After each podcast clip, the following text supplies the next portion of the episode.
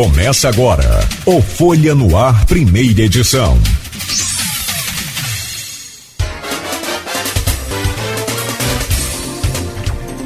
Terça-feira, 7 de dezembro de 2021. Começa agora pela Folha FM 98,3, emissora do Grupo Folha da Manhã. Mais um Folha no Ar, primeira edição. Trago o bom dia aqui do Nildo Cardoso. Muito obrigado, vereador, pela, pela presença aí, né? Por, ainda por, por, por videoconferência né?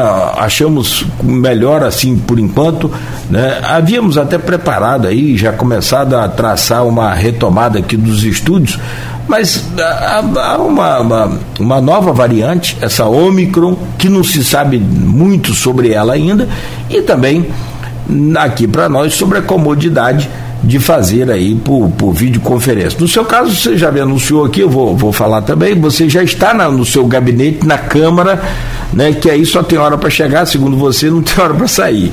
E mas muita gente faz, às vezes de casa, do escritório, e aqueles que montaram uma sala em casa, né? Um, um, separaram um, um, pedaço lá da casa só para fazer as suas é, videoconferências, porque realmente foi e está sendo ainda um período muito complicado.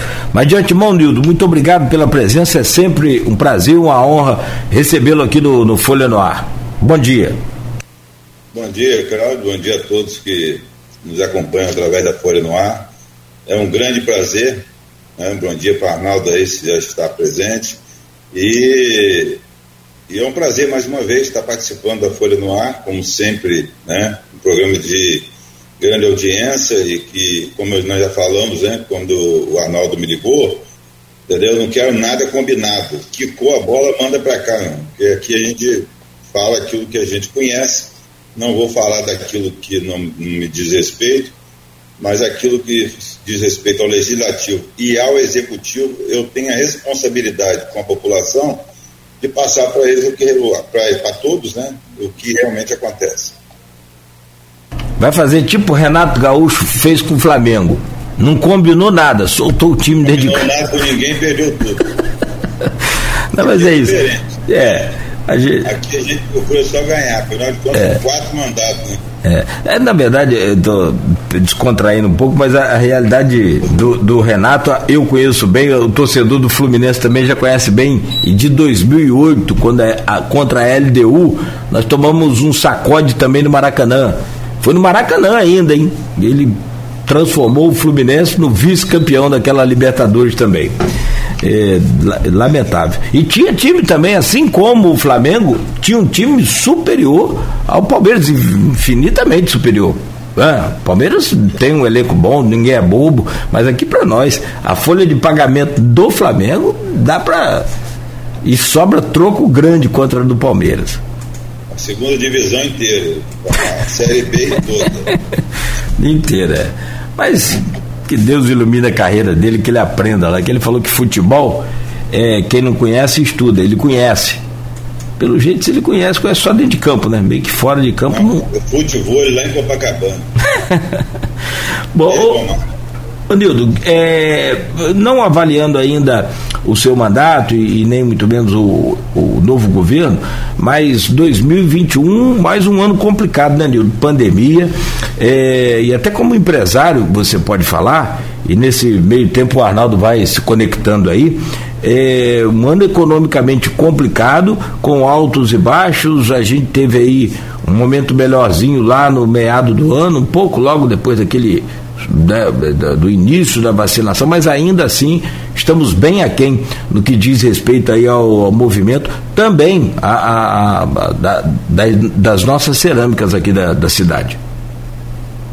É, a economia foi totalmente afetada, entendeu? Quando veio aquela, né, aquele lockdown, fechou tudo, o depósito de material de construção, as obras, praticamente algumas estavam andando mas muito lento, mas as obras, o comércio, no modo geral, é que afeta, porque é o comércio que passa para o pequeno, né, que é aquela população menos favorecida, é um muro, é uma ampliação da sua casa, são eles que realmente né, representam a maioria dos nossos consumidores. E que compram depósito de material de construção e não direto, conforme acontece com as construtoras que compram direto da empresa. Mas é, nós tivemos essa, esse problema mais sério ano passado, mas esse início de ano 2021, é, o prefeito atual também sofreu como setor produtivo, mas já chegando meado do ano a coisa flexibilizou e de lá para cá até a data de hoje nós estamos vendo que a coisa veio praticamente à normalidade. Isso trouxe para o município uma receita própria que não existiu ano passado e passou a acontecer agora. O dinheiro passou a circular e aí nós vamos falar de número aos poucos, né? De acordo, tá? É, não, acho que dificilmente um setor não tenha sofrido nessa pandemia. Alguns setores até aqui para nós foram bem sucedidos. E eu não vou muito longe. Você vê o setor de pet, por exemplo, né? Deu aí uma, uma, uma crescida muito grande deu uma crescida muito grande. Muita gente adotou animal, comprou animalzinho, filhotinho, né? Mas por outro lado, a gente sabe que a maioria dos setores sofreram muito. Bom, meu caro é, Nildo, deixa eu pedir licença ao senhor, deixa eu trazer o bom dia aqui do Arnaldo Neto, ele está chegando aí na conexão com a gente. E aí, Arnaldo, é, eu preferi não abrir a pauta aqui, que já começa logo com um assunto muito interessante, preferi e achei melhor te aguardar um pouco conversando com o Nildo aqui sobre um pouco de economia, as nossas cerâmicas, são mais de 110 cerâmicas no município. Agora sim, com você aqui conosco, vamos rolar essa bola, como disse Nildo Caruso, quica a bola que ele chuta. Bom dia, Arnaldo Neto, seja bem-vindo aí a mais um Folha no Ar, primeira edição. Opa, bom dia Nogueira, bom dia Nildo, desculpa vocês dois, desculpa a todos os ouvintes, bom dia aos ouvintes da Folha FM.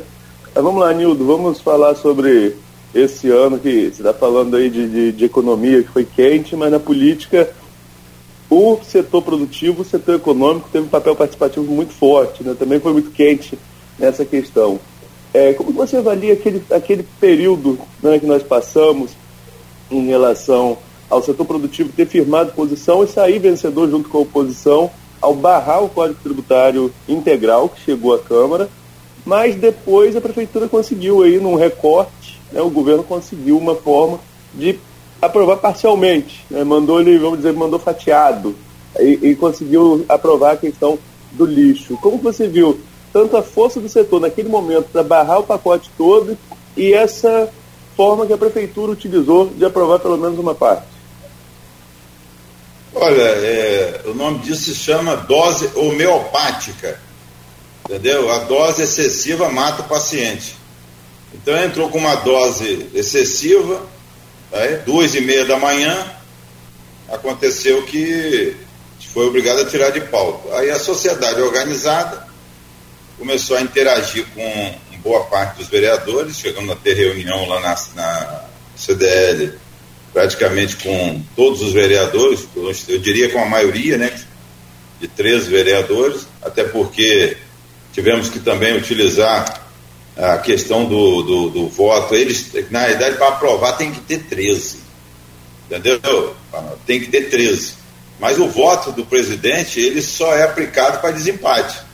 Então, se eles têm 12, nós não poderíamos jamais deixar 12 na, na, na, na, na, na sessão, porque senão ele votaria e a gente perderia. Então, nós ali fizemos o processo de tirar um sempre.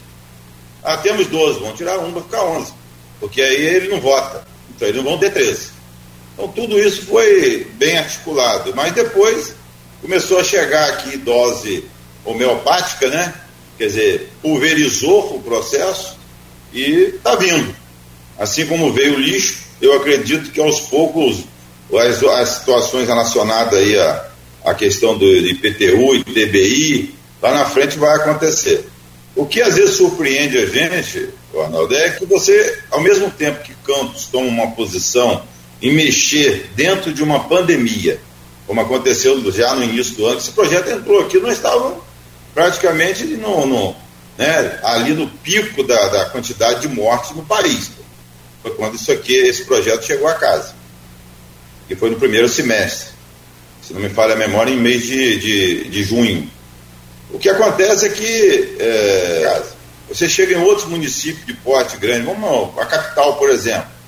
É, o prefeito do Rio de Janeiro disse que não era momento para mexer em aumento de imposto nenhum para a sociedade, tanto para o setor produtivo e para o, a população de um modo geral, né? quer dizer, o trabalhador de um modo geral. Aqui pensou-se diferente. Mas eu tenho uma opinião. É, é, sendo o prefeito da origem da de família que é, o primeiro ano é o ano do desgaste. É o ano que vai poder tirar tudo aquilo ou se desgastar ao máximo, para que no segundo ano ele possa, a partir daí, começar a implementar os seus projetos e aí tentar, de alguma forma, pagar o desgaste do ano anterior. Isso na política é praticado aí muito antes de eu participar do processo eleitoral. Eu entrei em 2000. Então você acredita ainda que, mesmo já chegando ao segundo ano, primeiro ano já foi, né? Estamos aqui em 7 de dezembro, daqui a pouquinho acabou o ano.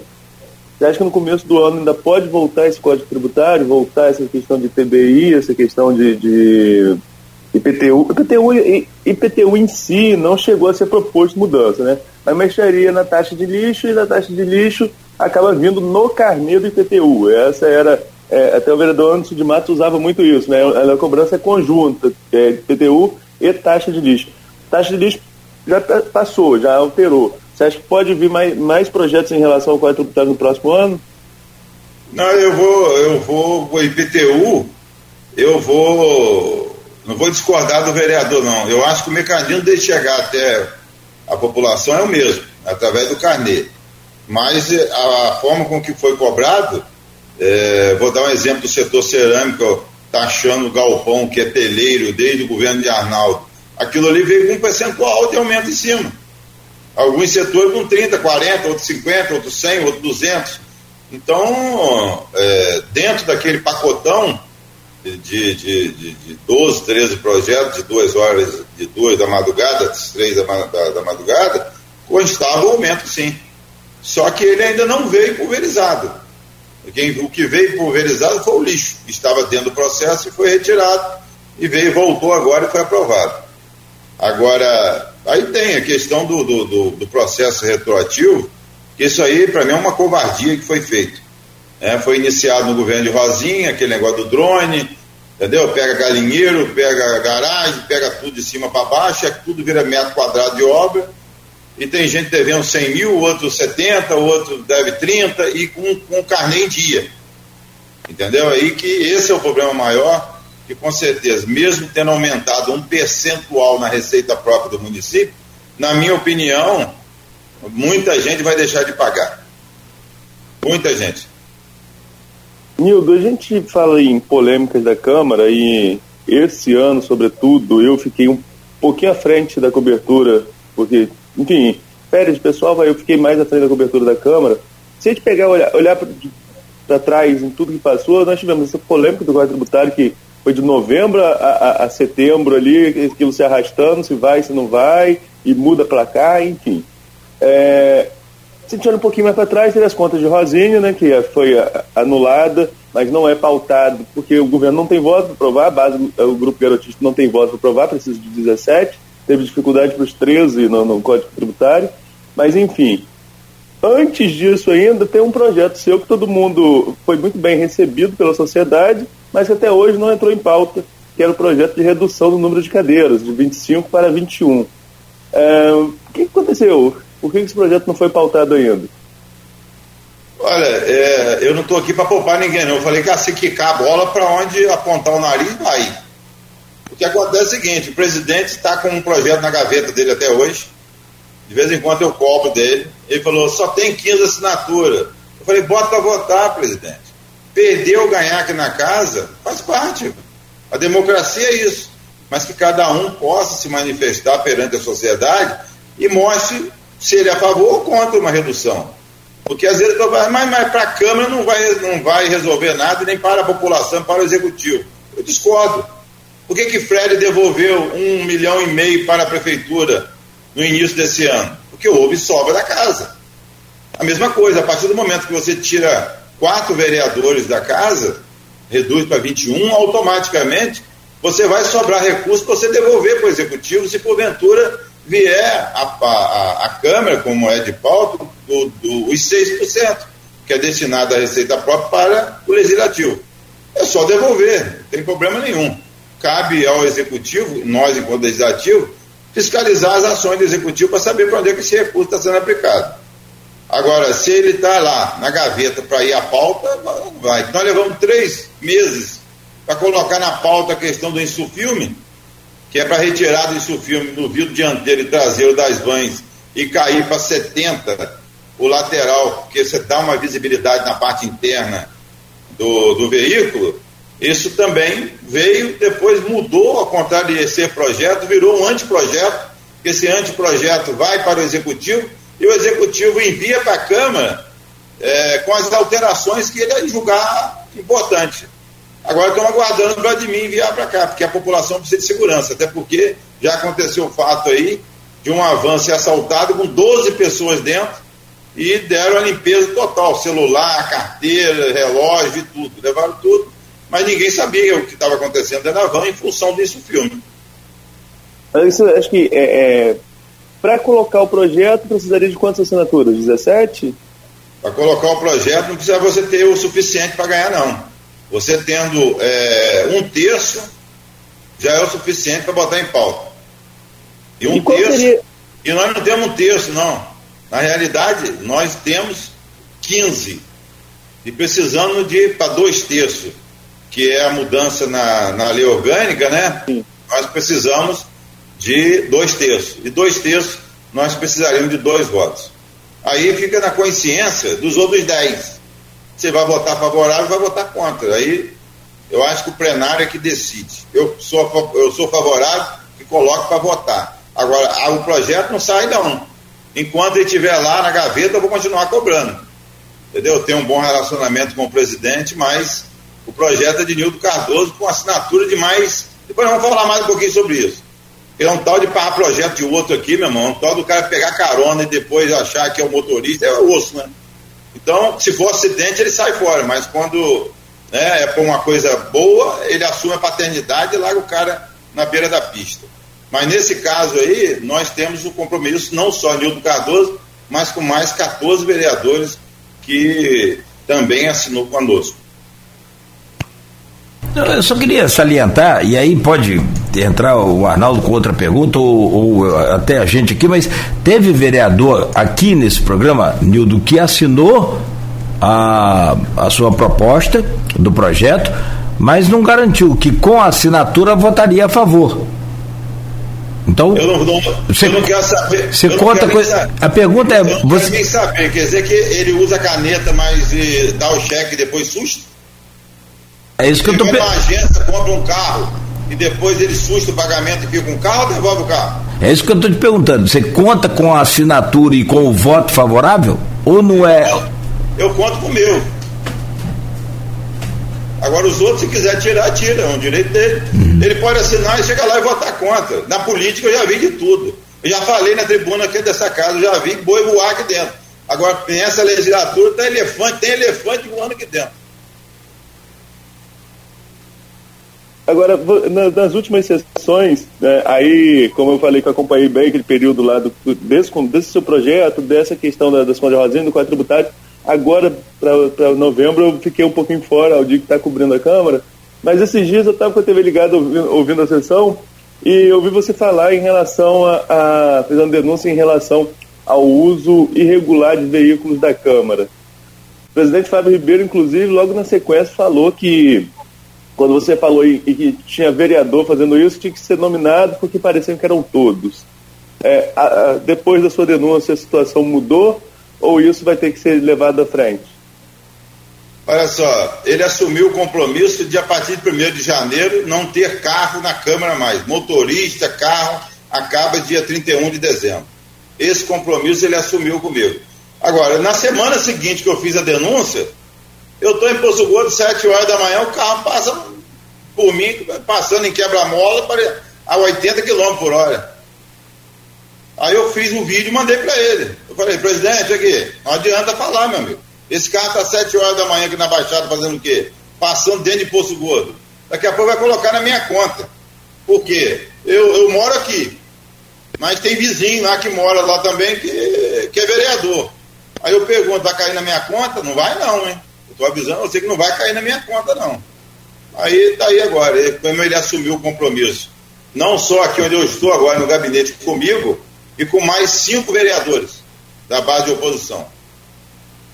Eu espero que ele vai, eu acho que ele vai cumprir. Outro assunto que, que a gente faltou aqui para esse bloco e que a gente precisa tratar também é em relação a esse processo de fraude à cota de gênero na eleição de 2020. É um processo complexo, pelo que vejo, né? Eu tenho acompanhado casos, por exemplo, em São João da Barra, o juiz Paulo Maurício ele entendeu que a, cota, a, a fraude à cota de gênero ela tem que estar configurada na montagem da nominata e não se a pessoa desistir no meio do caminho.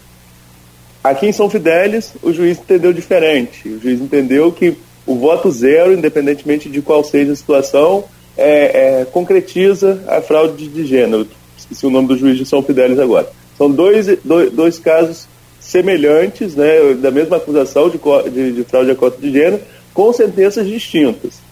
No caso do seu processo do PSL, o, o Ministério Público se posicionou, pediu a cassação dos mandatos, né, do seu e do Bruno Viana, que são os dois vereadores do partido, e agora estamos no, no aguardo da sentença do juiz Glicério, que é quem está julgando esse caso. Qual a sua expectativa em relação a esse caso? Qual foi a tese de defesa que você apresentou aqui em primeira instância? E lembrando, desde já, é que mesmo que seja condenado em primeira instância, vocês não perdem o mandato imediato, que cabe recurso no cargo ao Tribunal Regional Eleitoral. Mas qual a sua expectativa enquanto a essa sentença e qual a tese de defesa? Olha, em primeiro lugar, esse é um assunto jurídico onde está né, em fase final né, de conclusão. Eu não vou tecer comentário em relação à questão do, do procedimento dos advogados, mas eu quero dizer que quando eu assumi o PSL, é, a nominata estava pronta, tanto as mulheres quanto os homens, quando o Gil veio a falecer.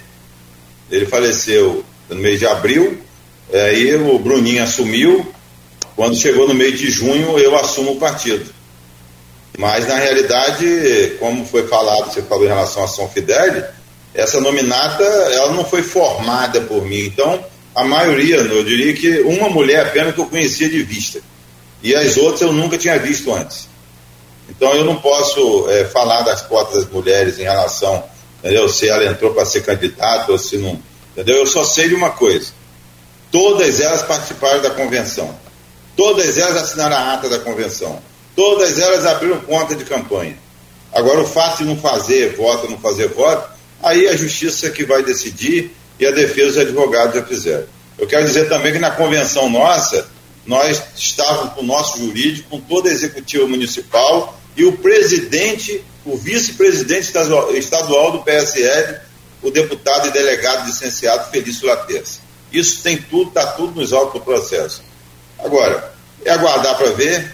Acredito muito né, na justiça divina e acredito também na justiça dos homens. Como existem duas jurisprudências, uma em São Fidel diferente São da Barra, eu, eu prefiro aguardar e eu acho que não houve da parte do PSL nenhuma má fé, senão as pessoas não teriam participado da convenção, e diferente de outras situações que tem gente que foi buscar em casa assinatura as pessoas estavam presentes, nós temos o com, a, com a comprovação nos autos do processo de que não só da assinatura, mas como também de vídeo, de imagem das pessoas lá.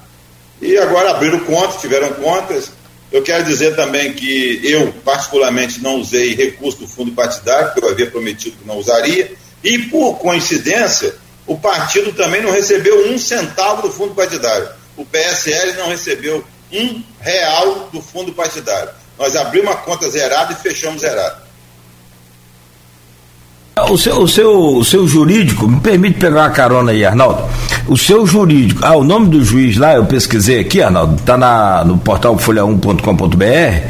A matéria do Matheus Berriel é o juiz Otávio Mauro Nobre, titular da 35 Zona Eleitoral de São Fidélis deu favorável à cassação do cargo de vereador de John Jefinho. Ô, ô Nildo, já o seu, o seu, a sua assessoria jurídica te deixou tranquilo com relação a esse caso? Eu acho que o que me deixou tranquilo é a minha consciência. Porque eu respondo por mim, o advogado fez a parte jurídica que cabe a ele, mas o que manda é a minha consciência. Eu fiz tudo aquilo. Eu fui presidente do PMDB, fui presidente do PSD, fui presidente do Democrata e atualmente represento o PSL, que está em fase de extinção em função da fusão do DEM, que eu já fui presidente aqui no município, do Diretório Municipal, e hoje estou no PSL e hoje existe aí uma fusão de andamento dos dois, que ainda não foi homologado pelo TSE, e que a partir do momento que for homologado, automaticamente todos que estão filiados aos partidos, eles irão migrar para aquele, aquele partido novo. E que também abre uma janela, não só para aqueles que querem entrar, como aqueles que estão, se quiser sair, também abre a janela para isso. Por falar nisso, né, a União Brasil vai ter aí o Grupo Garotinho. Pelo menos o ex-governador Antônio Garotinho e a filha Clarissa já estão fechados com a União Brasil. Nildo Cardoso, como fica? Fora da União. Essa união não dá para mim. Entendeu? Eu, eu, fui, eu já, já havia feito um vídeo, né, uma live, e coloquei isso já faz uns dois meses, para três. Se isso viesse a acontecer, que eu estaria fora. Nada contra a família Garotinho. Quando a pessoa fala família Garotinho, aí generaliza a família. A família tem que sair disso. Entendeu? Ali tem um cabeça que se chama Garotinho. Ali ele diz o que tem que fazer, ele diz o que não tem que fazer. Então ali o todo, entendeu? Todo o contexto político ao redor dele, sendo da família ou não, desde que faça parte do grupo e faça aquilo que ele manda, então ali o cabeça é ele. Então não dá para caminhar. Bom, eu quero fazer o intervalo, mas toda hora surge um gancho aqui, Arnaldo. Não tem jeito, Nildo. Vai, vai soltando o gancho. Vou soltar. Você vai de, de, de esquiva aí. É, não, e no caso de. Você já, já, já teria uma pretensão definida né, de qual partido você gostaria de caminhar, então, e entrar? Ao invés de, de união, no caso aí, como você falou, se, no, se o garotinho entrar, você sai? Olha, eu não vou negar para ninguém, eu sempre falei, inclusive em toda a minha participação na Folha no Ar e até antes mesmo na própria Continental, você sabe disso, eu sou eleitor de Bolsonaro. Eu não sou de esquerda, nunca fui, eu sou de direita. Então, o que, que eu quero dizer? Eu não vou acompanhar o partido do presidente, mas eu vou acompanhar um partido que esteja aliado com o presidente. Isso eu vou decidir mais na frente, até porque Hoje eu estou no PSL, estou presidente. Eu sei que eu tenho um prazo de validade. É igualzinho remédio na prateleira, é igualzinho leite na prateleira do supermercado. Tem validade, certo? Só que Deus, né, é, de acordo com o que foi definido em relação à questão desse processo que está aí, é bom a gente frisar, mas eu confio muito na justiça de Deus e também na, na justiça dos homens. Daqueles que realmente né, vai ter que usar aí o bom senso em relação ao seguinte, uma coisa que eu queria frisar, Arnaldo e, e Claudio, e aqueles que nos acompanham. Nós estamos falando de 70 mil eleitores que saíram de casa para votar nesses candidatos que estão aqui e na, e na nominata. Eu parei no final de semana passado, domingo, e fiquei acompanhando né, um, um, uma reforma lá na Casa da Praia é, um, um eletricista lá e tal, preparando já o farol de Santo Tomé para a virada do ano. E fiquei lá fazendo conta. Aí peguei na internet, fui vendo a votação né, de todos os partidos envolvidos nesse processo. Dá quase 70 mil eleitores. Aí você vai lá, vamos esquecer os 70 mil eleitores e vamos levar em consideração quem não teve voto. E vamos levar em consideração para beneficiar aqueles que também estão lá fora que também não tiveram voto suficiente para estar na Câmara. É uma coisa que a gente tem que, que fazer essa reflexão. Isso aí também eu acho que. Ah, mas aí houve o erro lá, houve assim, eu falar. Eu vi uma nominata que tinha algumas com partido com homem zero. Será que não tem penalidade para ninguém? Ninguém vai entrar na justiça contra os homens, não? Existe um, proje um, um projeto que está sendo tramitado na Câmara Federal, e, e Arnaldo, que eu acho ele formidável. Você, os homens não preenchem as cotas dos 30% das mulheres. Todo recurso destinado do fundo partidário para as mulheres seriam destinados para elas, sem mexer uma vírgula para os homens. Mas, em compensação, se tiver que ter, ao contrário de 12, como foi o caso do, dos partidos aqui, né, de um modo geral em Campos, nesse processo, e tiver oito, qual o problema? Vai participar com oito. Agora, não tirar dos homens pelo fato das mulheres não quererem ser candidatas. Você está entendendo? A cota está mantida, o recurso está mantido. Agora, o desejo de ser candidato ou não, é por isso que a Câmara hoje não tem uma mulher. Não tem uma mulher na Câmara hoje. Foi o meu primeiro pronunciamento na Câmara. Quando eu ocupei a tribuna, eu falei: estou sentindo falta de Dona Penha. Porque desde o meu primeiro mandato até o meu último mandato, quer dizer, o terceiro mandato, Dona Penha estava na casa comigo três mandatos. Então, a gente sente falta da representatividade das mulheres aqui. Mas ela tem que votar. E tem que ser candidata. Mas ela tem que ter vontade de ser. Hoje o programa está recebendo aqui ao vivo o vereador do PSL, Nildo Cardoso, já conversando com a gente nesta manhã. Vamos para outra etapa dessa conversa aí. E eu chamo o Arnaldo aqui para abrir esse bloco também. Arnaldo, por favor.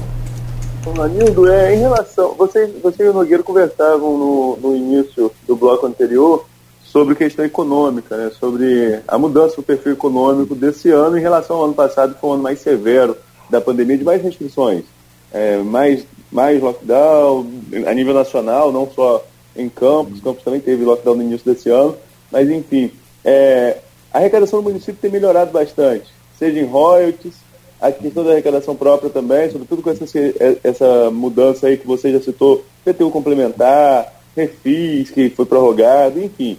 O município tem aumentado a receita.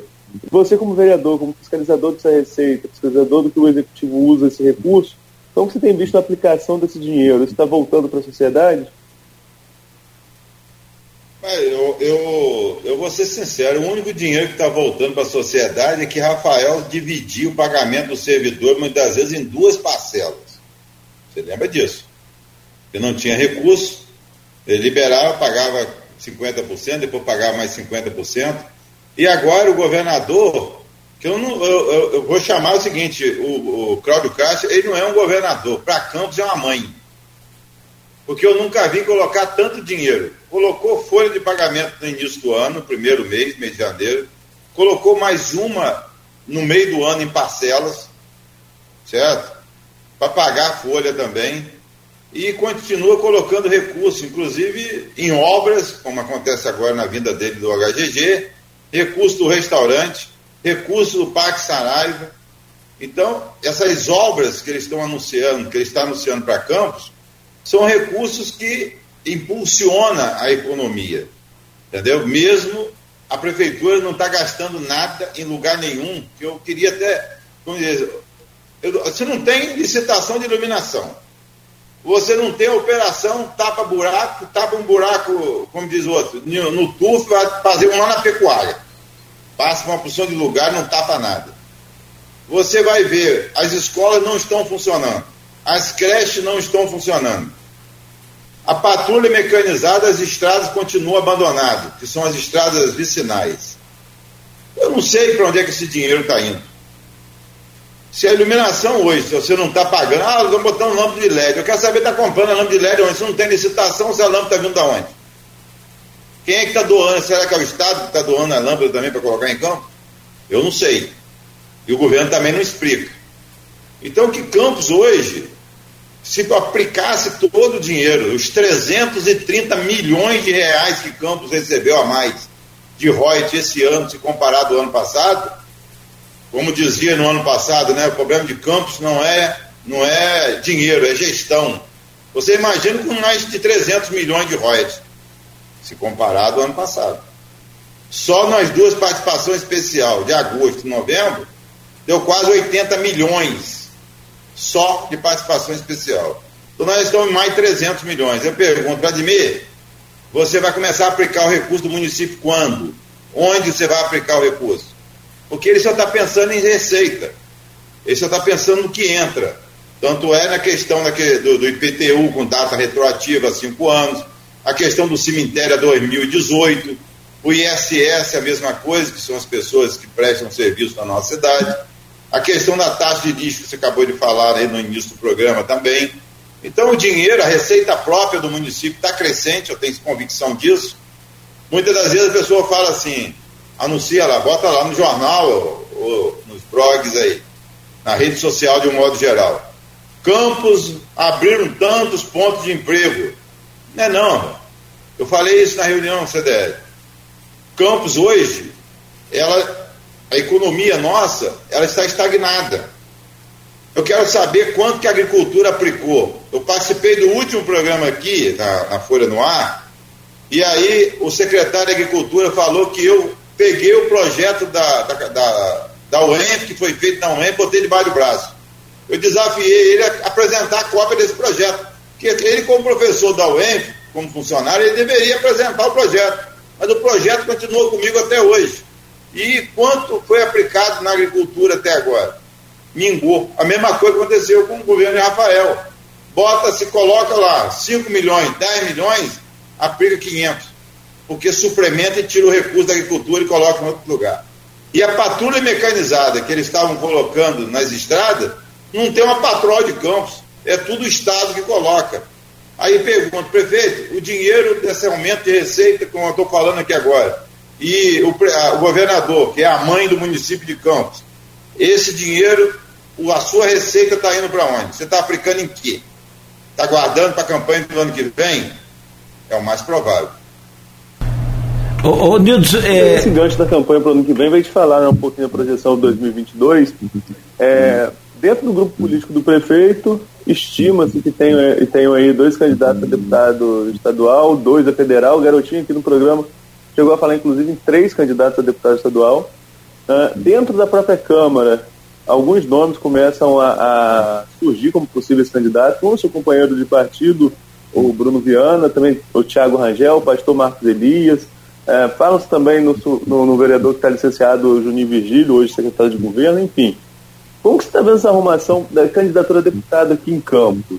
Claro que todo mundo tem destacado aqui, e com as mortes, infelizmente, vítimas da Covid dos deputados é, João Peixoto e, e, e Gil Viana, isso abre né, um, um, número considerável de eleitores em Campos que votaram nesses candidatos e que estariam, em tese, sem candidatos à próxima eleição. Você concorda com essa análise do jogo que está mais aberto em Campos, tem espaço para outros nomes? É, eu, eu, concordo, eu acho que a partir do momento que nós temos dois deputados, principalmente um, que é no caso de João Peixoto, né? Gil é meu amigo, é meu amigo particular, ele me aceitou no PSL, eu me filiei em março no PSL, entendeu? Ele abonando a minha ficha, é uma pessoa que tinha um relacionamento muito estreito, que foi vereador comigo aqui na casa. Independente disso também, a gente frequentava a casa do outro no Farol de Santo Mé. É, é, um, é uma lacuna que ficou aí, né, um, um vácuo que ficou na cidade, que com certeza será ocupado. Mas se todo esse nome que você acabou de falar e vier candidato, vai pulverizar que vão fazer voto de vereador. Porque também no campo também não tem voto para todo mundo, não, porque tem um, um fecho de vem de fora e vem busca voto aqui. Agora, os dois deputados que nós temos, que na minha opinião, é, o destaque hoje é Rodrigo Bacelar, entendeu? Rodrigo Bacelar, por tudo que ele vem fazendo entendeu? Através do próprio governador e trazendo para Campos, independente dessa divergência política que ele tem aí com, com, com Garotinho, vou falar família, não, com, com, com Garotinho, ele, na realidade, ele se destacou pelo que ele vem fazendo e trabalhando dentro do Palácio. Ele não só se destacou a nível de Campos, mas a nível de Estado. Então, na minha opinião, é uma candidatura muito forte. A questão de Bruno é, Dauari, ele é uma pessoa também ligada ao, ao grupo, né? É, político aí do, do ex-governador, que com certeza também vai ter o apoio da máquina e vai vir também com grande chance de reeleição. Agora, os outros, eu tenho uma candidatura na região que eu tenho acompanhado, né? Feliz colocou agora 2 milhões de reais, a Francimara, eu até ajudei a Francimara na primeira eleição dela, participei, a época era presidente do, do, do DEM, e o DEM foi para a base dela lá e na, reeleição dela eu não tive acesso nenhum, mas Fedilson colocou lá agora, recentemente, um, um, um milhão e meio para compra de equipamento. Campos não, não coloca nada, não. Mas para agricultura lá em São Francisco, que é a vocação principal de São Francisco é exatamente a agricultura. E 500 mil reais dos 2 milhões foi para ação social, que vai atender as, a, os clubes de terceira idade de vários distritos de São Francisco. Eu acho que a candidatura de, de, de Frederico é uma candidatura diferente na região, e com a saída desses candidatos, e ele também com a base, uma certa base eleitoral em Campos, entendeu? Principalmente na região norte, onde todos ali frequentam as praias de São Francisco, eu acho que ele vem aí com uma, uma surpresa aí que pode ser, com relação à casa, que pode ser né, uma surpresa para a nossa região. Com relação à casa, é, eu acho que muita gente aqui, realmente, alguns serão candidatos. Mas muita gente aqui está jogando a bola para cima para ver o que, que acontece. Não tem, tem isso, não. Dá um bico, vê onde ela vai cair depois. Entendeu? Joga a bola para cima, não quer ser candidato, não. Só para sair na mídia. Certo? Eu não sou candidato a nada, não, tá? nem federal nem estadual. Aqui o, o vice-prefeito Frederico, o vice-prefeito Frederico nesse programa, em entrevista com o Nogueira e com o Aloysio, defendeu o voto bairrista. Falou que independentemente de qual seja o grupo, mas campista tem que votar em campista. É, ele defendeu até regionalmente, né? Que a região deve vote em candidato da região. É, qual a sua opinião em relação a essa análise? Você acha que essa, é, é, é esse tem que ser realmente o pensamento? Então tem que tirar a Clarice daqui, porque ela veio pelo Rio de Janeiro e teve voto em campo. A maior votação dela na eleição de deputado foi aqui. Quer dizer que isso é bom para discurso daqui para lá, com todo o respeito que eu tenho a Frederico, que é, é uma pessoa que eu tenho um relacionamento desde quando ele estava na Coago eu fornecia cana ali para São José, que é a Coago ali, em Coitacasa. Então eu tenho um grande respeito, mas politicamente eu tenho uma visão. Quer dizer, isso aí é muito bom para quem está no poder, ou para quem é candidato. Agora, mas na prática as pessoas não usam isso. Na prática as pessoas vão lá, não, desde que vote em mim, pode vir lá de Resende, Nova Iguaçu, na Baixada, Resende, que é sul do estado, região do Lago, Cabo Frio, que venha para mim, vem para mim. Agora na hora de pregar aqui dentro, vamos pregar o voto bairrista, mas vai lá fora buscar. Guardando as devidas proporções, claro, é semelhante a de vereador. Por exemplo, o senhor da Baixada vai pedir voto em Santa Maria. Exatamente, por que, que eu não vou? Entendeu? Deu, vai em qualquer lugar. Por que eu não posso ir em travessão? Tem um bom relacionamento lá. Eu tenho uma propriedadezinha lá em Balança Rangel. Aí tem uns vizinhos meus lá, não vou lá pedir voto, não, porque lá tem candidato. Eu não tenho porteiro em Poço Gordo, na Baixada também não tem porteira o povo da Baixada tem que votar só no povo da Baixada, como é que faz? Mas o senhor acha que dá para trabalhar para o Estado todo, no caso aí, é, é, como tanto federal ou estadual? Você acha que é possível? Assim como vereador também, trabalhar para o município todo, não é mais fácil representar uma, uma área aonde, por exemplo, o senhor mora, que é Poço Gordo, essa região toda aí que o senhor faz? Ô, ô, ô Carlos, escreve o que eu estou falando aqui para o ouvinte da, da, da Folha no Ar. Se o candidato achar federal estadual que ele vai ganhar a eleição em Campos, ele vai ficar sem mandato. Porque agora são 46 deputados mais um. São 70 deputados mais um que o partido vai lançar. Não tem mais aquele negócio de uma vez e meia, uma vez e um terço, não. Ou uma vez e meia, não. Agora acabou. Coligação não tem mais, que era o quê? O dobro. Não tem mais. Então, tem candidato, por exemplo, na São Gonçalo, que tem 900 mil eleitores, que sai de lá eleito. Você chega na Baixada Fluminense, a distância de um, de um município com 300 mil, 400 mil eleitores, de um para o outro, é questão de, de, de 2, 3 quilômetros. Agora, aqui não. Os vizinhos são municípios como Cardoso, Italva, Quissamã, vocês são Fidélis, São Francisco, Andabá, de uma população bastante reduzida, inclusive eleitoralmente falando. Então, se ficar concentrado em Campos com a divisão de candidatos que nós vamos ter aqui, com os candidatos de fora que vêm buscar voto aqui, Se o cidadão for contar para ser deputado federal com voto de Campos, não elege ninguém, nem estadual nem federal. Nildo, na última eleição, né, a gente estava falando aqui da última eleição, é, Campos fez quatro deputados estaduais. Né? Falamos aqui, você mesmo citou, Bruno, Bruno Dauaire, domicílio eleitoral dele é em São João da Barra, mas a gente sabe que a base, o município puxa voto para ele é Campos, como você mesmo falou, o, o eleitorado de São João da Barra é 36 mil, não, dá, não daria para eleger é, é, deputado. Se a cidade toda votasse nele, não seria diferente, mas não é, obviamente não é o que acontece. Mas, enfim, o que puxa a votação dele é Campos. Então tem Bruno, Rodrigo Bacelar, hoje secretário de governo, e as, os dois que infelizmente faleceram vítimas da Covid, Gil e, e, João. Você acha que o município consegue repetir esse número, consegue ter quatro deputados estaduais novamente? A região, sim. Campos é difícil. A região, sim. Mas Campos, eu acho difícil. Entendeu? Região, então, então eu, vou, eu vou, vou, vou, vou ampliar um pouquinho, então. Porque na região, na última eleição, nós chegamos a sete deputados estaduais, né? Os quatro de Campos, que nós já falamos, Jair Bittencourt, que é vários mandatos, né, de Itaperuna, aqui norte noroeste, né, de Itaperuna, e os dois de Macaé, o, o, o Velvet Rezende, hoje prefeito, e o Chico Machado. Ou seja, só a nossa região aqui representava 10% das cadeiras na LERJ, né? 7 das 70. A região sai fortalecida assim de novo? Ih, tá travando aí a conexão. Deixa eu abrir aqui. Tá travando a conexão do Nildo? Acho que deu uma travada aí agora aí, né? Vamos ver se a gente recupera aqui, Arnaldo, essa recuperação com essa conexão com o vereador Nildo Cardoso. A sua tá boa. A do Nildo travou aí. Se puder aguardar. Vamos fazer o seguinte então, já que travou de vez aí pelo jeito, meu caro Arnaldo. Bom, agora voltou. Olá, Nildo. Travou, travou sua conexão. Você quer que o Arnaldo faça, refaça a pergunta? Faça. Por favor, Arnaldo. Você falou que a região pode ter esse número de representantes. O governo do Calma está colocando aí o, o, o, nome que você colocou na disputa. Até falei com ele recentemente, que é o Frederico, que é pré-candidato também. Mas aí eu colocaram que na última eleição a região tem sete deputados. Contando com o Jair Tranquilo, de Itapebuna, com o Chico Machado e o Velvet Rezende de Macaé, sendo que o Velvet saiu, porque agora é prefeito.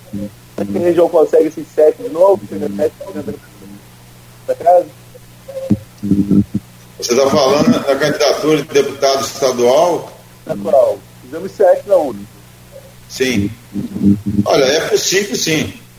Eu acho que, assim como Campos vai a Macaé em menos proporção, Macaé vem a Campos com mais proporção. Entendeu? Pelo vínculo que a quantidade de funcionário que Campos tem, principalmente na Petrobras, a influência dos eleitores de Campos em benefício dos representantes de Macaé é bastante significativo. Principalmente as empresas prestadoras de serviço à Petrobras.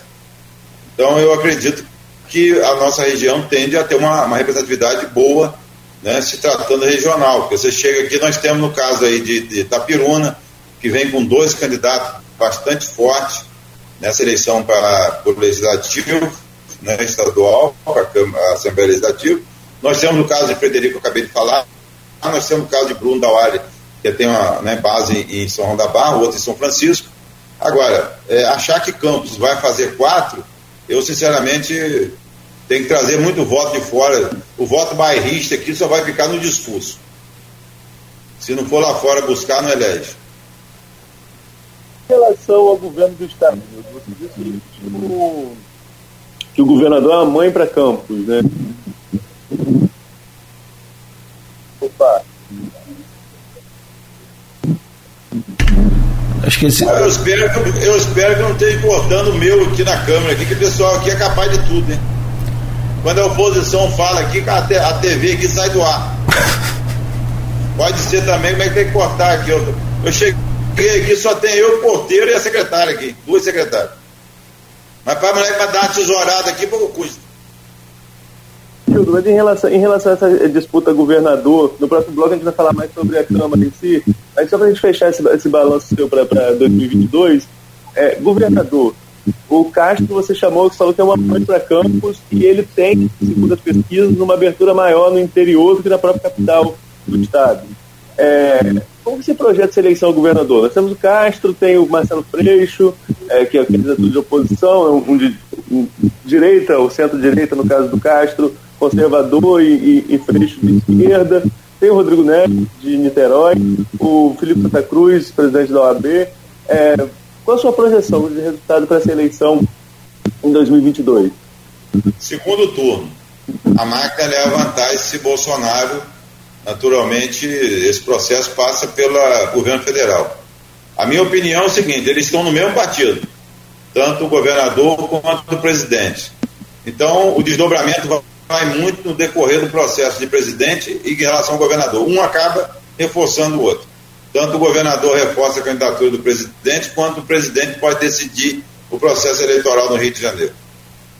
A minha opinião. E o, e o governador, com essa questão da SEDAI, entendeu? Que entrou aí uma bolada na, na, na no Estado, nos cofres públicos do Estado, e com relação ao município, quando eu falei que é uma mãe, agora você vai de mim entender que é a mãe mesmo. Agora não pode é o cidadão, o, o, o governador chegar aqui e vai no HGG, bota uma faixa lá em frente, o outro, no outro dia postura entra com a foice lá e arranca a faixa de agradecimento ao governador. Isso aí não demora muito, não. Não sei porque não tirou logo depois o governador pegou o gol para sair, para ir embora por Rio. Não existe. Eu, se eu fosse governador, não contava com o apoio né, do grupo aqui, disse assim, abertamente para ele. Porque, infelizmente, é um muro desgraçado. Mas o próprio, o próprio União Brasil, né, que a gente citou aí, já, já alinhou com o Castro. Quem? O, União Brasil. É, mas aí eu estou falando de pessoas, não estou falando de partido, não. Estou falando de pessoas. Igual a na cerca. Pousou ali, você não sabe se ele vai para a direita ou para a esquerda. Aí vai ficar lá, tá vindo dinheiro, não quer saber. Tá vindo, é para o município, que onde vier tá bom. Mas eu acho que tem que existir uma gratidão. E é por isso que eu apoio Felício Lateza. Porque quando ele me colocou presidente do PSL, eu já estava, já, como diz o outro, para ser fritado do partido e não ser candidato, como aconteceu em 2008. Então, eu, pela lealdade, pelo meu compromisso, pela minha palavra e pelo caráter do homem, Felício Latesco, meu voto é dele para deputado federal. Exatamente por isso. Só que a maioria dos políticos não tem gratidão por nada, não. Ele tem o, o toma lá da cá. Deu vantagem, ele está dentro. É, aqui mesmo no programa, o governador, o ex-governador Garotinho, ele chegou a citar que ele poderia ser candidato a governador. É claro que primeiro ele tem que regularizar a situação jurídica dele, que hoje ele não pode ser candidato a nada, nem a governador nem a deputado. É, mas ele falou que se regularizasse, poderia ser porque haveria uma pressão partidária. Logo depois, União Brasil teve um encontro com Castro e declarou apoio à reeleição do governador. Não parece meio contraditório o, o garotinho falar que poderia ser candidato e logo depois do partido falar, ó, temos candidato não, estamos com, com, com o atual governador? Eu vou falar um pouquinho só de garotinho, comparar dele um jogo de pôquer. Ele sai com dois de paus, entendeu? E um sete de ouro e joga toda a ficha dele na mesa. Então, é aquele negócio, ele, a chance dele, dele ganhar é zero. Mas ele vai pro jogo. Ele quer se valorizar, só que ele tem que entender que o processo dele sai do centro da cidade e chega quase no farol de Santo Tomé. A ficha corrida dele. Então, ele tem que resolver os problemas dele. Politicamente, ele é um cara inteligente? É, sem dúvida nenhuma. Mas a Rosinha tem que tirar o sobrenome dele para poder ganhar a eleição em Campos. Entendeu? E Vladimir ganhou o voto de que ele iria governar. Mas, na minha opinião, não governou. Só que Rosinha lá no Trianon pegou não botou o nome dele, mas pegou o diploma e chegou e fez assim aqui, ó, é seu. Aí é complicado, né? Então eu acho que eu não tenho nada pessoal contra o ex-governador, nada pessoal, ele que responde pelo, pelo responda pelos atos dele, mas eu acho que ele não está com essa bola toda não, que desde aquela eleição que o Pezão ganhou dele e Crivella junto aqui, ele ao contrário de ajudar Crivella atrapalhou. Agora, só para a gente fechar, Nogueira, você está no, no horário uhum. de intervalo, você declarou sua posição presidencial favorável aí à reeleição do presidente Bolsonaro. Mas há quem acredita, inclusive, por ser candidato à reeleição, sendo candidato a senador, ou, ou deputado federal para, em caso de, de uma possível derrota presidencial, não perder a questão do foro privilegiado. Como que você vê essa análise de que ele não poderia ser candidato à reeleição, no seu ponto de vista, e como que você analisa o cenário como um todo sobre o deputado de Moro na disputa que parece aí se consolidar como terceira opção, ou como a terceira via, como gostam de chamar? Eu não entendi quem não pode ser reeleição. Caso não, não possa ser reeleição, quem? Ah, tem analista hoje dizendo que o, o Bolsonaro pode, pode não ser candidato à reeleição. Ou não ser. Ou não, não é proibição de lei, não, de, de, de, de julgamento qualquer coisa assim. É opção dele, que Arnaldo está falando. Seria opção dele não se candidatar. Esse, esse, essa opinião, quem emitiu, ele não conhece política. Ele, ele não conhece política. Eu, eu desconheço, eu conheço os bastidores da política de Brasília e a chance é zero. É, Bolsonaro é candidato à reeleição. Aí o que, que acontece? Eu, na minha opinião, é, diante de tudo que aconteceu nessa pandemia, do ano passado, esse ano, e o Brasil no estágio que ele se encontra, com a credibilidade que ainda tem em alta, apesar do desemprego ainda, e o Senado puxando para trás, entendeu? O Judiciário puxando para trás, o Supremo Tribunal puxando para trás, os governadores também de oposição puxando para trás, e o cara continua ainda, entendeu? Onde ele vai, ele é bem recebido. Então a visão que eu tenho é que eu já tive no Nordeste agora, recente, o dinheiro meu, tá? Não foi dinheiro da Câmara, não. Né? Não uso dinheiro da Câmara para nada, nem passagem, nem nem hospedagem, nem, de, nem alimentação, nada. Eu, tudo que eu gasto aqui, eu gasto com meu dinheiro. Só para deixar claro isso. E a gente lá, como eu já estive no período do primeiro mandato dele, antes, eu vejo hoje um cenário totalmente diferente. Totalmente diferente. Então, eu acredito que, aqueles que, analistas, eu quero saber, é, a partir de janeiro, fevereiro, quando as, todas as pesquisas serão, terão que ser registradas e mostrado também todo o critério utilizado para obter aquele resultado, se elas vão registrar e se vai dar o mesmo percentual que tem dado hoje. Você acha que o Auxílio Brasil muda o, a popularidade do presidente, onde, segundo essas pesquisas, ele está um pouco pior? Se não, se não mudasse, a, oposi a, a oposição a ele não estava lá tentando atrapalhar de todas as formas para que não seja colocado em prática. Independente de saber que lá na ponta tem gente passando fome. E estão lá querendo trabalhar. Quer dizer, aqueles mesmos que defendem o pobre, que as pessoas precisam comer, que as pessoas precisam, mais carentes, precisam do alimento. O desempregado tem que ter as oportunidades entendeu? de ter uma vida digna, mas eles estão lá, botando obstáculo para que os projetos né, dos 400 reais para essas famílias não chegam até eles. Em 98,3 também em nosso stream aí no Face, aliás, com várias participações aqui, saudando aí o, o nosso convidado, o vereador Nildo Cardoso e também inclusive o Alfredo Diegues mandando um abraço aí pro Arnaldo, para mim e também pro senhor Nildo. E os demais aqui também, né, mandando abraço aí pro senhor aqui no, no ele fez lá pra gente lá, que ele fez mais. Tudo. Ali é difícil sair alguma Carneiro, coisa. É, é, Alfredo podia fazer aniversário três vezes no ano. Ele só faz carneiro uma vez no ano. É e é porque ganhou, provavelmente, de alguém. Que ali, família de eggs, pra soltar alguma coisa ali, meu filho, é desarmado, é complicado. Não, mas essezinho é bom. É, esse é bom. É. Pô, deixa eu. Também. Qual? Família toda é boa, velho. Família é boa. Família não, é não, pelo contrário, tá claro. É. Tô, não tô falando tá mal da. Soltar um carneiro. É, pra fazer um carneiro convidar a gente, ninguém faz não. Ali não sai não. É igual um conhecido meu aí. Bom, nós, nós voltamos com o Sem Carneiro, ao vivo aqui pela Folha FM, no oferecimento de Proteus, é, Unimed Campos, Laboratórios Plínio Bacelar com o apoio de Unicred Norte Lagos. É, e eu vou pedir a você, meu caro Arnaldo Neto, por gentileza, refazer a pergunta do bloco anterior, né? É, que a conexão ficou ruim, e aí dê para o Nildo responder, por favor. Neto.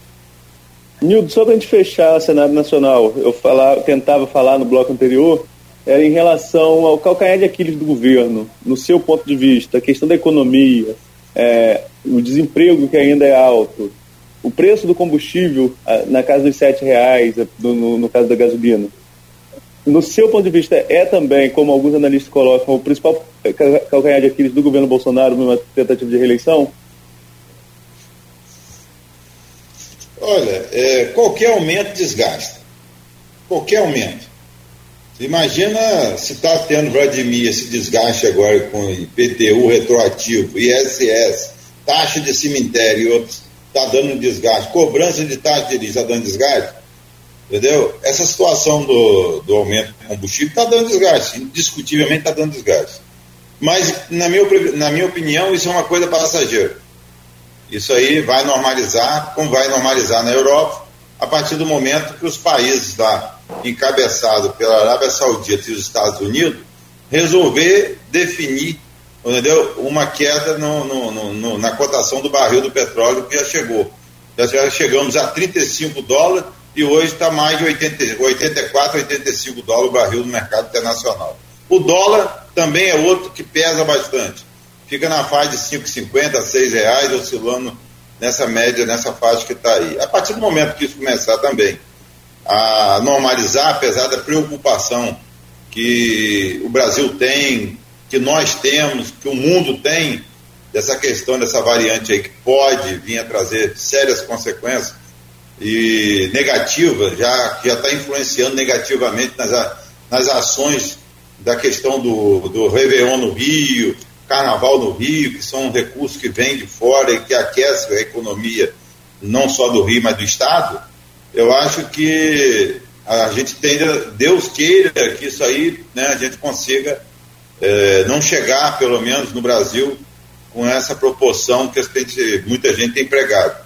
Aí eu acredito que com a votação no Congresso dessa ajuda a essas famílias menos favorecidas, com essa ajuda de 400 reais, é, que era o benefício que Lula arranjou lá atrás com valor diferenciado, que na época se aprovava, hoje é, o própria bancada dele da, da oposição, né, PSTU, PCdoB, PT e aquele farranjo que vem em volta, é, não quer votar, aí também nós não sabemos por quê. Quer dizer, o pobre só é bom quando é para eles, né? Mas beneficiar o pobre que seja através do Bolsonaro, aí eles são contra. Ah, você me, você me permite, vereador, eu, eu, não é que eu vá defender aqui partido A ou B, mas tem, tem, não, não é só o projeto em si, é, pelo que eu consigo entender de tudo que a gente acompanha da política aqui, há uma série de outros impeditivos aí no meio desse caminho, como por exemplo furar o teto, é, os precatórios, essa coisa toda, e tem atrapalhado muito aí, consequentemente, o, o, o projeto que ele resolveu mudar, que tinha uma das maiores e mais belas estruturas e que não foi o Lula que criou. Né? Tá, mas em compensação, ele furou a Petrobras, dividiu, fatiou a Eletrobras, Correio, pegou toda a estrutura que o Brasil tinha em termos de, entendeu, de empresa com administração pública e fatiou com os políticos e deixou um rombo desgraçado aí. Isso aí, isso aí ele fez e tá aí agora está solto, que deveria estar na cadeia com prisão perpétua. Entendeu? Não só ele, todos aqueles que comungaram da mesma ideia e que fizeram vista grossa para a situação que está aí. Então, eu acho que para você beneficiar lá na ponta, aqueles que estão passando necessidade, alguma coisa terá que ser feita. Você não pode do nada surgir um dinheiro para você atender um projeto dessa monta que está aí, né, que dá, se não me falha a memória, em torno de 70, 80 bilhões ao ano. Nildo, vamos voltar, vamos voltar para Campos agora, vamos falar um pouco sobre Vou deixar, vou deixar, vamos deixar Vladimir para fechar. Eu quero falar um pouquinho sobre essa Câmara. É, você passou pelo Legislativo já em outras três oportunidades, como você mesmo pontuou aqui. E essa Câmara existiu uma expectativa muito grande porque houve uma renovação, embora com nomes conhecidos, como você, entre outros, é, alguns já de mandato, outros não, mas nomes conhecidos, mas renovou em relação à legislatura anterior. Qual a sua avaliação hoje, fecha, quase fechando um ano de governo, do, do atual legislativo campista? Olha, é, você falar em, falar em conjunto é ruim. Se você falar individual, é pior ainda. Mas eu vou falar aquilo que eu penso. nos quatro mandatos que eu estou, esse agora, na minha opinião, essa legislatura é a pior das quatro. Certo? Em termos de legislativo. Por quê? Mas, dizer, Por quê? Porque, porque, assim como você colocou, se não me falha a memória, ou foi Claudio, eu acho que foi Claudio Nogueira, tem vereador que assinou o projeto aqui e ele, e ele disse que ele, ele vai votar contra, ou pode vir votar contra. A mesma coisa em relação a alguns vereadores que estavam lá, reunidos no CDL, e deram a palavra dele de que não votaria nada que fosse prejudicial à sociedade, e ele agora, quando pulverizou a questão do Código Tributário, ele votou favorável ao lixo e aprovou na Câmara. Você está entendendo onde eu quero chegar? Então eu não posso generalizar todos os vereadores da Câmara no contexto geral, mas infelizmente, quando você tem alguns que assume compromisso e ele acaba descumprindo esse compromisso, ele compromete a casa. Ele compromete a casa porque ele vai prejudicar quem? A população. É o povo que sai prejudicado com isso, com mais uma taxa. Agora, se ele assina um documento para reduzir de 25 para 21 e ele retira, é como você assinar uma CPI e retirar o seu nome depois da CPI. O que, que vai acontecer? Não, ele ganhou um copo d'água, tenho um copo d'água aqui, ele ganhou um copo d'água para tirar a assinatura, só um copo d'água, só isso. Tipo, é, sem nada ele não tiraria. Agora, é, ainda continuando nessa questão da legislatura, você chegou a dar uma pincelada lá atrás de um assunto que em bastidor já ouvi várias vezes, que é essa questão de projetos. Né, que projeto ele surge como um, como um autor, daqui a pouco está cheio de autor e todo mundo, quando o projeto é bom, todo mundo quer tirar uma casquinha. Isso é fruto dessa legislatura só ou você já viu isso acontecer outras vezes? Nessa só.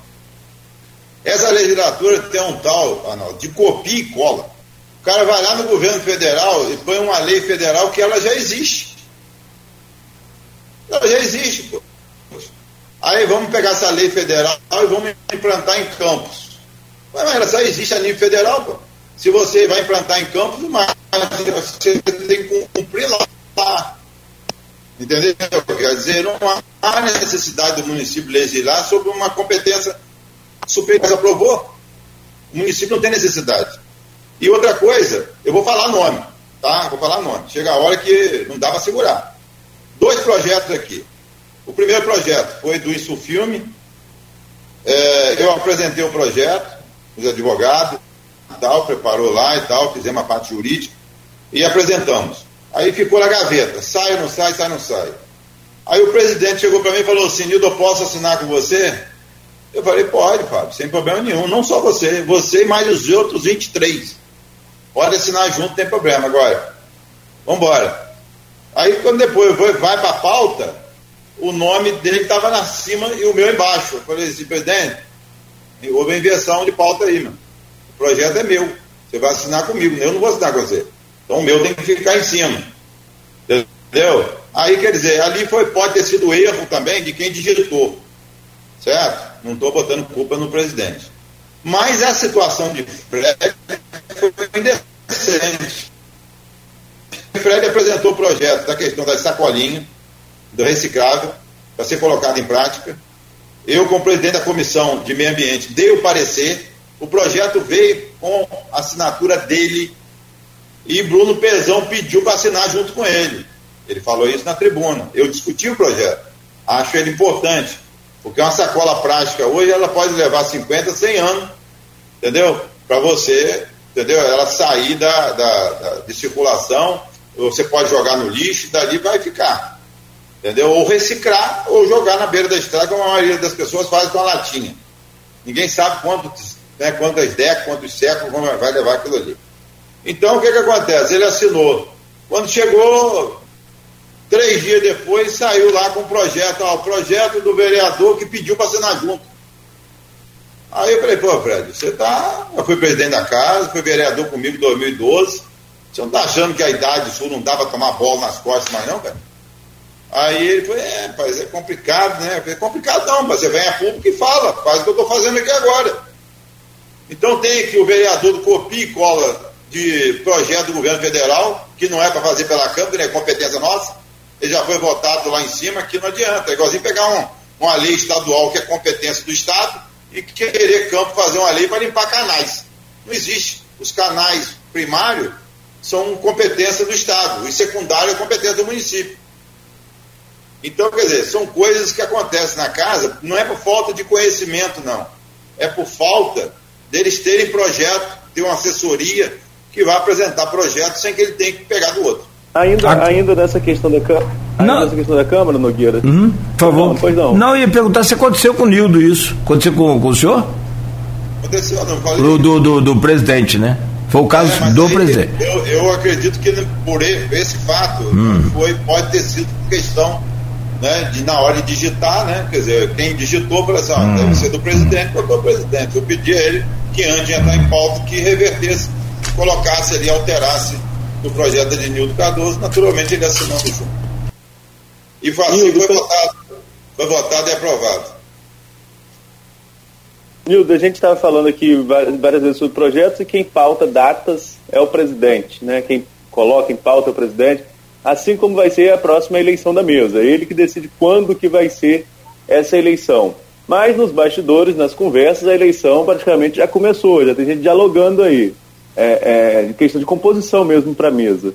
Você já conversou com alguém em relação a isso? Como que você tem visto, enquanto vereador, os bastidores em relação a essa composição para a mesa. A oposição está tentando articular a candidatura, é, é, pelo menos de consenso ali, né? Pai, eu vou ser sincero, eu já vi essa desgraça aqui uma porção de vezes. Eu já fui seis vezes candidato a presidente nessa casa. Para ter três votos. Só para marcar posição. Eu, eu Sérgio Diniz e Renatinho Barbosa. Fomos candidatos para ter os votos dos três. Mais na frente aconteceu a mesma coisa. Só por uma questão de você não ter que votar, é, se abster ou votar contra aquele que vai conduzir os trabalhos da casa. Mas eu acho que aqui tem muito candidato. Tem muito, muito candidato. E quando tem muita pretensão, a vaidade fala mais alto. E eu acho que com a máquina na mão, eu, eu só vi a máquina perder a eleição aqui com um voto de um candidato, de um vereador, que eu não vou falar o nome, ele, entendeu? eu tenho uma certa consideração por ele. Ele era secretário de uma chapa, votou na outra e a outra chapa ganhou. Ele é secretário de uma. Ele votou na outra chapa e aí a outra chapa ganhou a eleição. Foi Paulo Bernardes e Paulo Feijó. Paulo Feijó foi eleito. Um voto de um candidato da outra chapa. E aí, faz como? Então aqui, como eu já falei, aqui dentro eu já vi boi voar. Só não vi. O elefante está começando a, a querer decolar aqui dentro. Então, essa é a questão da eleição da mesa.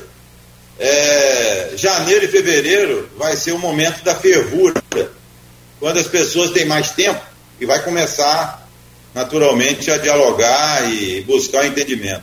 Agora, entendimento, quando você já tem várias candidaturas postas, é, é um Titanic. A tendência é ir para água abaixo. Muita gente vai gostar de ouvir isso que eu estou falando aqui, não mas eu falo aquilo que eu penso. Certo? Eu já vi tudo é. aqui dentro. Agora vamos, a gente falou um pouquinho sobre a Câmara. Nogueira que gosta, né, Nogueira, de nota para a legislatura. É, é não, é, é, é, sempre que o Aloysio está aqui, às vezes você não, né? Tem essa é, é, inversão da semana aí. Né? Uma semana você, outra semana o Aloysio aqui na bancada, e o Aloysio sempre pede uma nota, eu estou sempre aqui, né? então estou acostumado. E é até interessante porque uh, a nota ela é, o, ela é emblemática, né? Assim, um raciocínio curto e sobre a avaliação né, do, do, do que a gente vai pedir, seja ela para política ou qualquer área.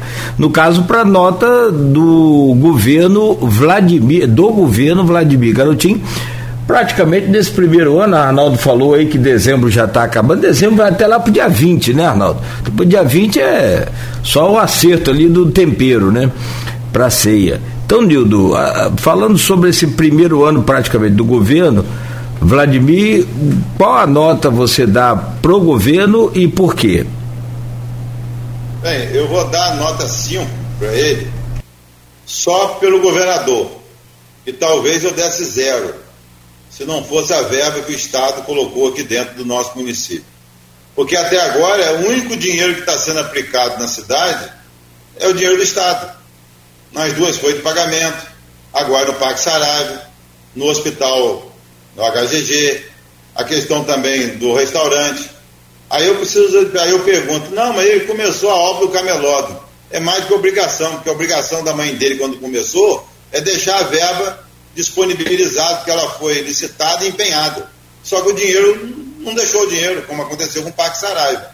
Então eu hoje, aí me parece que a irmã dele, de, né, a deputada Clarice, colocou o recurso para terminar. Mas na realidade é o seguinte, se você não tem dinheiro para começar, você não, não, não, inicia a obra. Até porque aquela obra é uma obra questionada, até por uma questão do, do próprio mercado, questão de tombamento e outras coisas mais do IFAM. Ali tem um, tem um, um porém naquela situação do entorno do prédio que é centenário, né? Está fazendo 100 anos aí esse ano e o mercado está lá sem reforma nenhuma. O camelódromo é necessário? É, mas eu achava que o camelódromo poderia ser estudado para ser feito em outro local, entendeu? Mesmo que fosse uma área central, mas que fosse feito em outro local para a gente poder preservar o prédio histórico que é, é o mercado municipal. Aí eu dou cinco em função do governador, porque o dinheiro eu quero saber o que ele está fazendo com o dinheiro, como eu já falei anteriormente, o superávit de mais de 300 milhões, o aumento da receita própria do município e as emendas parlamentares estão chegando em Campos, que na minha opinião esse orçamento dele que não chega a 2 bi, já passou de 2,5 há muito tempo com a verba do Estado, emenda parlamentar e o aumento da receita do recurso dos royalties certo? Sem falar na receita própria. Nildo, e uma área que você já atuou, que é a questão da agricultura, é, qual a sua avaliação das ações do governo para esse setor? Eu vou dar a mesma nota 5 que eu dei para ele. Bota o dinheiro e te suplementa, tira tudo como o Rafael fez. Rafael, Rafael botou 17 milhões, eu terminei com 250 mil. Então, para que que bota? Bota para jogar para a galera na hora de votar. Aí apresenta aqui na Câmara, papel aceita tudo. Aí você bota 17 milhões para o orçamento da agricultura, quando chega no final do ano você termina com 250, 300 mil reais. Você divide isso aí por 12, vai dar quanto? Vai dar 30 conto, 25, 30 mil reais por mês. Você faz o que na agricultura com 30 mil reais por mês? Então é essa agricultura para Campos que o pessoal está querendo. Esse superávit aí que você fala também está é, tá relacionado à questão da, da, da, da, conta de energia, né? a tarifa de iluminação pública que é paga hoje e não há licitação até hoje para o setor? Esse dinheiro aí, como dizia um amigo meu, deve estar enterrado num chiqueiro lá no sul da casa. lá o cachorro não pega faro, entendeu? E ninguém vai lá pegar. Deve estar enterrado num chiqueiro desse que está aí. Não é possível. Você não tem licitação em um ano para iluminação pública que, na minha opinião, deveria ter prorrogado por 90 a 120 o contrato da empresa anterior. Você não pode deixar a cidade às escuras durante 12 meses. Está de brincadeira, né? Você não tem uma rua em Campos que tenha 50% das lâmpadas acesas. A 28 de março parece que já é Natal desde junho. Bota lâmpada de LED, apaga uma, acende outra, apaga uma, acende outra e está assim direto. As principais praças tá assim. Se você pegar o Superforte, que fica ali na Arthur Bernardi, com 28 de março, naquele cruzamento, tem um Superforte ali que ele fica assim a noite toda. Eu passo ali quando eu venho da roça. Aí fica lá. Quando eu paro, eu já tirei foto, já fiz vídeo. Aí eu boto no grupo dos vereadores da oposição, os independentes. Eu falei, e aí? Já começou a piscar já desde setembro. Então, o que eu acho é que é, esse valor, eu prometo, de público aqui que eu vou apresentar o mais breve possível. O prazo termina dia 15.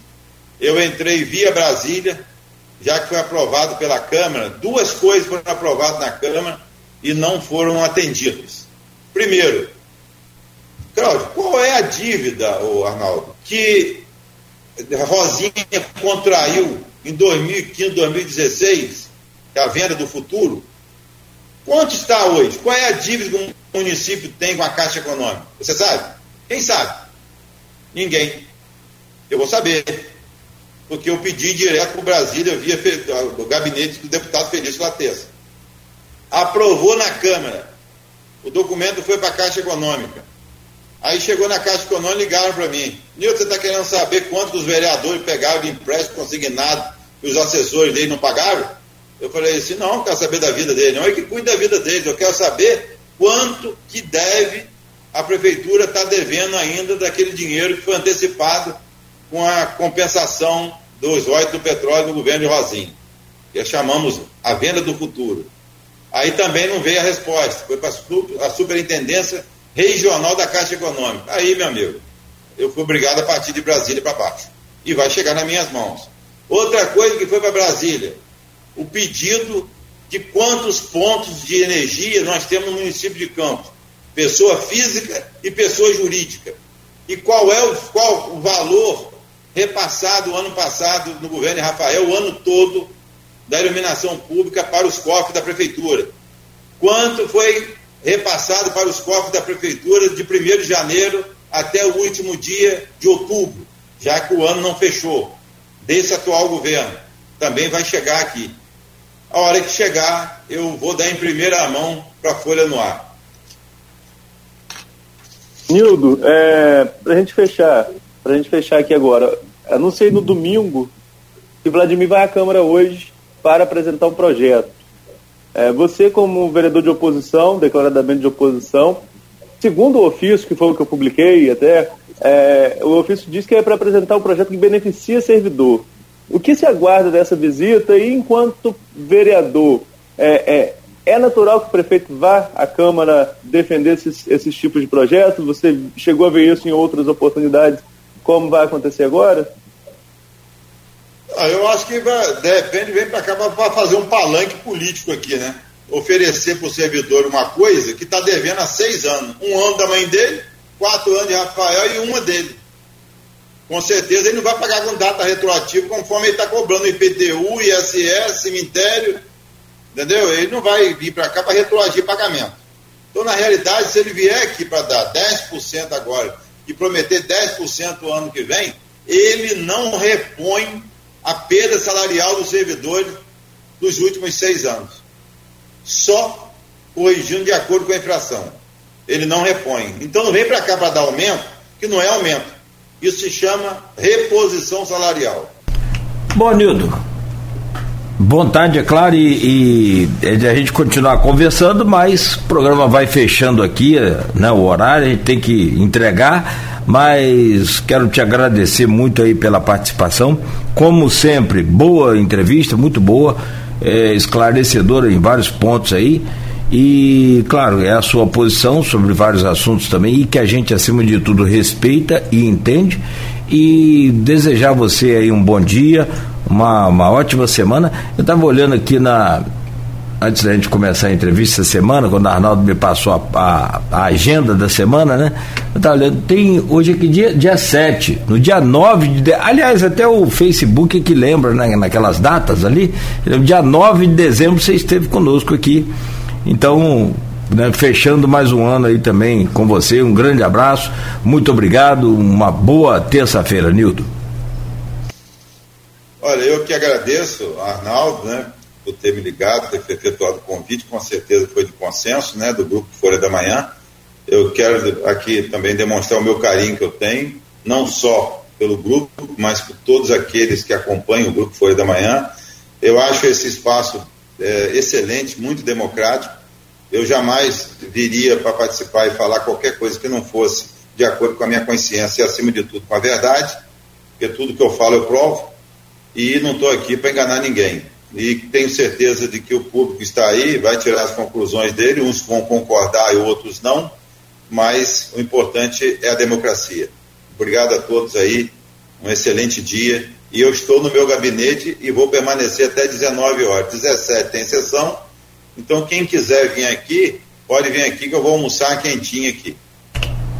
Opa, agradecer ao Nildo mais uma vez pela disponibilidade e pela boa entrevista de sempre, né? Então, muito obrigado e até a próxima. Que Nogueira falou que foi dezembro, mas não foi a última não, né, Nildo? Teve outra esse ano também. Co coincidiu a data também de dezembro, não, mas teve outra. Ah. Coincidência de dezembro, eu não sei porquê, mas olha, deixa pra lá. É, não, foi coincidência, de fato.